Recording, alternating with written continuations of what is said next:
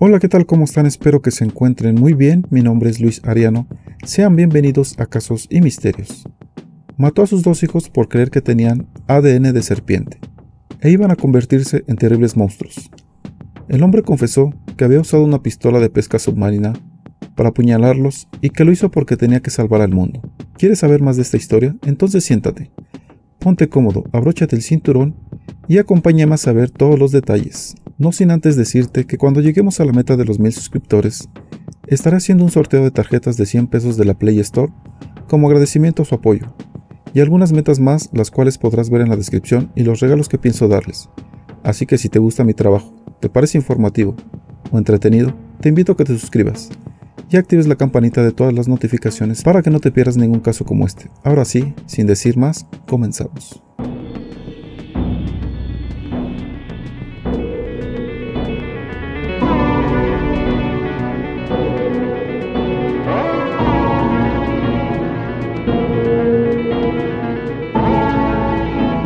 Matthew Taylor, propietario de una escuela de surf de California, en las playas de Rosarito de Baja California, fue acusado de matar a sus dos hijos en México, como consecuencia de su fervor por las teorías de conspiración de los Illuminati, que lo hicieron convencerse de que los pequeños iban a convertirse en terribles monstruos. Fue el sábado 7 de agosto cuando Matthew Taylor salió de su casa en Santa Bárbara, California, con sus dos hijos, sin dar aviso a su esposa. La mujer llamó al departamento de policía de Santa Bárbara, cuando no los pudo encontrar y observó que no estaba la vagoneta ni la casa rodante en su domicilio. La esposa de Coleman, identificada solo por sus iniciales, se comunicó con la policía de Santa Bárbara después de que su esposo sacó a los niños el sábado, pero no le dijo a dónde iban. Ella se preocupó después de que él no respondió sus mensajes, y sabiendo que su esposo no tenía un asiento de niños para el automóvil con él, llamó a la policía. El domingo se presentó el informe de una persona desaparecida y los oficiales le pidieron que usara la función Find My iPhone de Apple para ver si podía encontrar a Coleman. El programa mostró la última ubicación conocida de Coleman en Rosarito. La policía alertó al FBI sobre la investigación, ya que se convirtió en un caso de presunto secuestro de los padres. Ese día, la familia saldría a acampar, por lo que la mujer le pareció extraño que no se encontrara sus hijos ni su esposo. Pero cuando el oficial del departamento de policía que tomó la llamada para levantar el reporte se ofreció en verla en persona, la mujer desistió, sin saber por qué, el motivo. La esposa de Matthew explicó que no habían tenido problemas previos ni tuvieron una discusión antes de su partida, pero le preocupaba que su esposo no se había llevado los asientos adaptadores para niños. Tampoco lograba comunicarse con él por teléfono. Al día siguiente, el 8 de agosto, la madre de los niños se volvió a comunicar con las autoridades y pidió que acudieran a su casa. Un oficial llegó a las 6.59 de la tarde y tras hablar con ella utilizaron una aplicación móvil para localizar el sitio donde se encontraba el celular de su marido. El sistema arrojó que la última ubicación era el centro comercial Pabellón en Playas de Rosarito, a las 2.24 de la tarde de ese mismo día. A la 1 de la tarde, horas después de que los cuerpos de Rey y Caleo fueron localizados, su padre llegó hasta la caseta vehicular de ingreso a Estados Unidos. El sospechoso identificado como Matthew Taylor Coleman, de 40 años, de Santa Bárbara, conducía un vehículo Mercedes-Benz cuando fue detenido por agentes fronterizos de lunes cuando regresaba a los Estados Unidos, a través del punto de entrada de San Isidro, en California. Luego de que agentes de protección fronteriza inspeccionaran su camioneta cuando regresó a Estados Unidos, donde los agentes no vieron a sus hijos y encontraron sangre en el vehículo. Coleman había viajado con los niños a Rosarito, México, una ciudad de la costa del Pacífico a unas 60 millas al sur de San Diego, y se registró en una habitación del hotel el sábado. Según la investigación, el individuo acudió junto a sus hijos a un hotel en Tijuana. Aquel sábado, fue en la madrugada del lunes, que las cámaras del recinto captaron a Coleman saliendo del lugar y regresando después junto a los niños. Pero en una segunda salida, los menores no fueron vistos nuevamente. Matthew Taylor Coleman, de 40 años, fue acusado de asesinato en el extranjero en relación con la muerte de su hijo de 2 años y su hija de 10 meses, según la Fiscalía Federal para el Distrito Central de California. Las autoridades dijeron que Coleman confesó los asesinatos y le dijo al FBI que usó una pistola de pesca submarina para apuñalarlos. El hijo y la hija de Coleman fueron encontrados muertos en un rancho. Coleman fue arrestado en la frontera mexicana el 10 de agosto del 2021. Según las autoridades, ambos niños estaban en pañales en el momento en que fueron encontrados entre los matorrales. Parecían tener heridas de arma blanca en el cuerpo que coincidían con una estaca de madera encontrada cerca que se considera una posible arma homicida. Durante una investigación, la policía descubrió que el sábado, Coleman se había registrado en el hotel City Express ubicado cerca del vecindario de Reforma en la autopista Tijuana-Ensenada con sus dos hijos. Las autoridades creen que Coleman salió del hotel el lunes por la mañana con sus hijos, justo antes de las 3 de la mañana, y regresó al hotel poco después de las 6.33 de la mañana, y salió nuevamente del hotel poco después de las 9.30 de la mañana. En la denuncia penal del caso, se alega que Coleman contó al FBI que mató a sus hijos porque estaba convencido de que iban a convertirse en terribles monstruos, pues las teorías de conspiración lo llevaron a creer que su esposa les había transmitido ADN de serpiente. El hijo de Coleman de 3 años de edad, Caleo, fue encontrado apuñalado 17 veces en un rancho de Baja California, México. La hija de Coleman de 10 meses, Roxy, fue apuñalada 12 veces. Se encontró una estaca de madera manchada de sangre cerca de sus cuerpos. Coleman admitió haber puesto a la niña en una caja, ya que no tenía asiento para bebé y admitió haber usado una lanza de pesca para matar a sus hijos. Primero apuñalándolos en el corazón, y como no murieron al instante, los apuñaló en múltiples ocasiones. El niño con un total de 17 lesiones en el cuerpo y la niña con un total de 12 lesiones. Después de asesinar a ambos, movió los cuerpos unos 27 metros. Los dejó abandonados y en su camino de regreso se deshizo del arpón y de la ropa con sangre. Más tarde, dejó otra ropa con sangre en un contenedor de basura que encontró sobre la calle en Tijuana.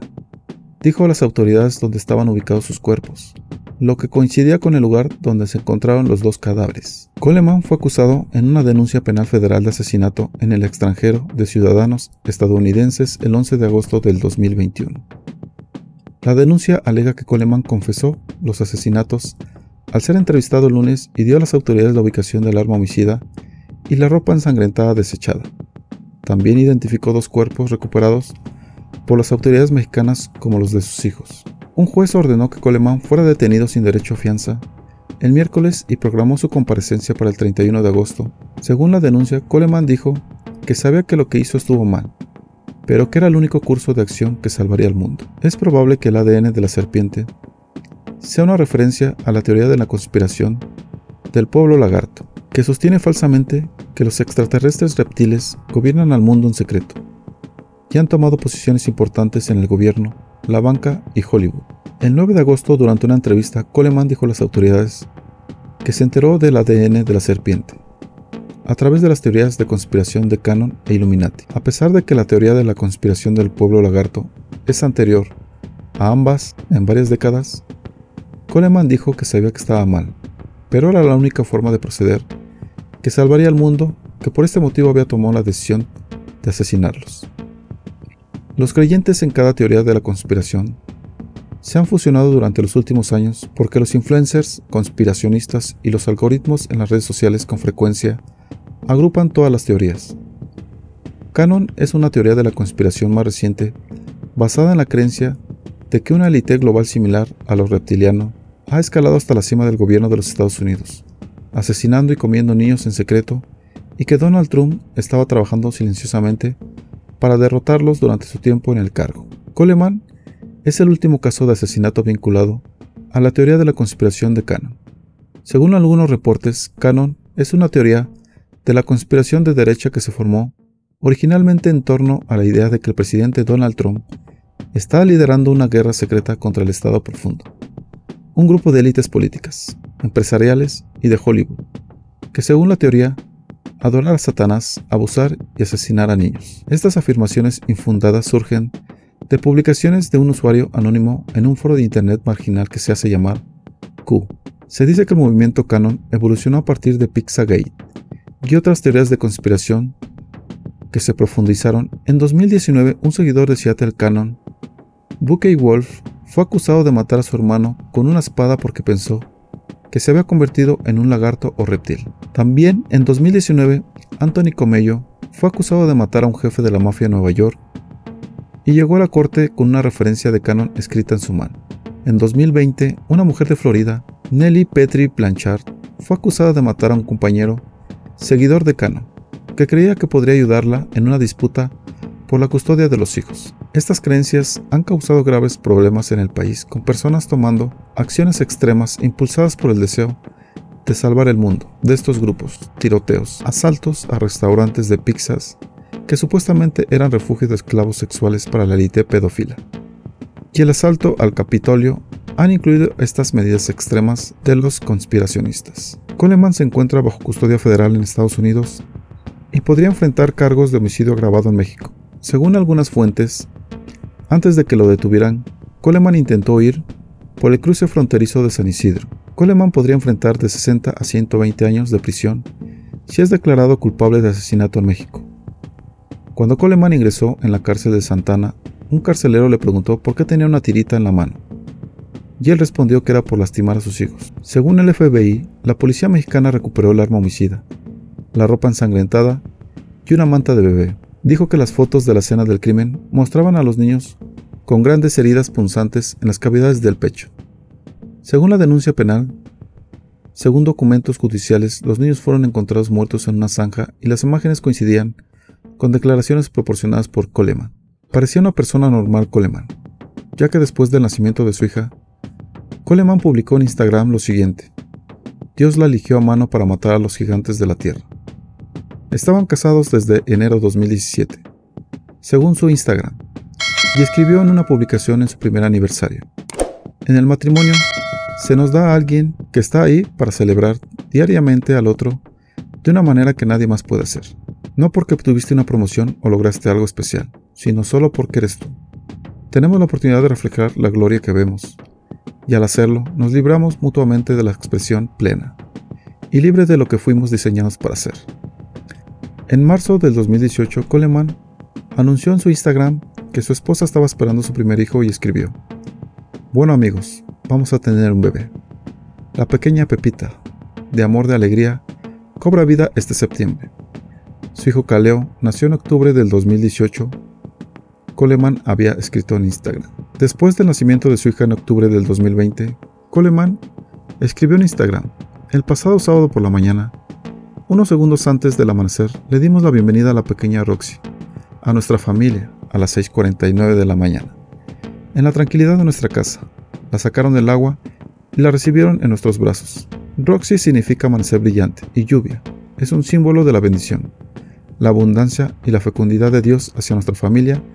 En esta temporada añadió. Coleman publicaba a menudo en las redes sociales sobre su fe y se preguntaba en una publicación de Facebook si habría un tipo de gran renacimiento estadounidense después de los años de COVID, censura y división política. Coleman y su esposa fundaron la escuela de surf Love Waiter en Santa Bárbara.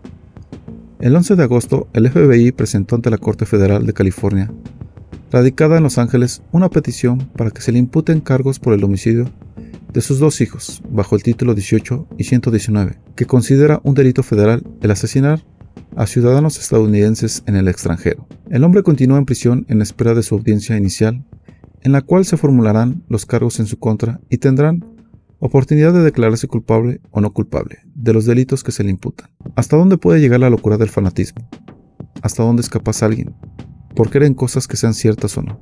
Te inspiren a quitarle la vida a dos personas inocentes, a dos personas que son tu sangre, el cual deberías velar por su bienestar. Un caso triste como los que he venido trayendo para todos ustedes. Una lamentable situación que acaba de suceder.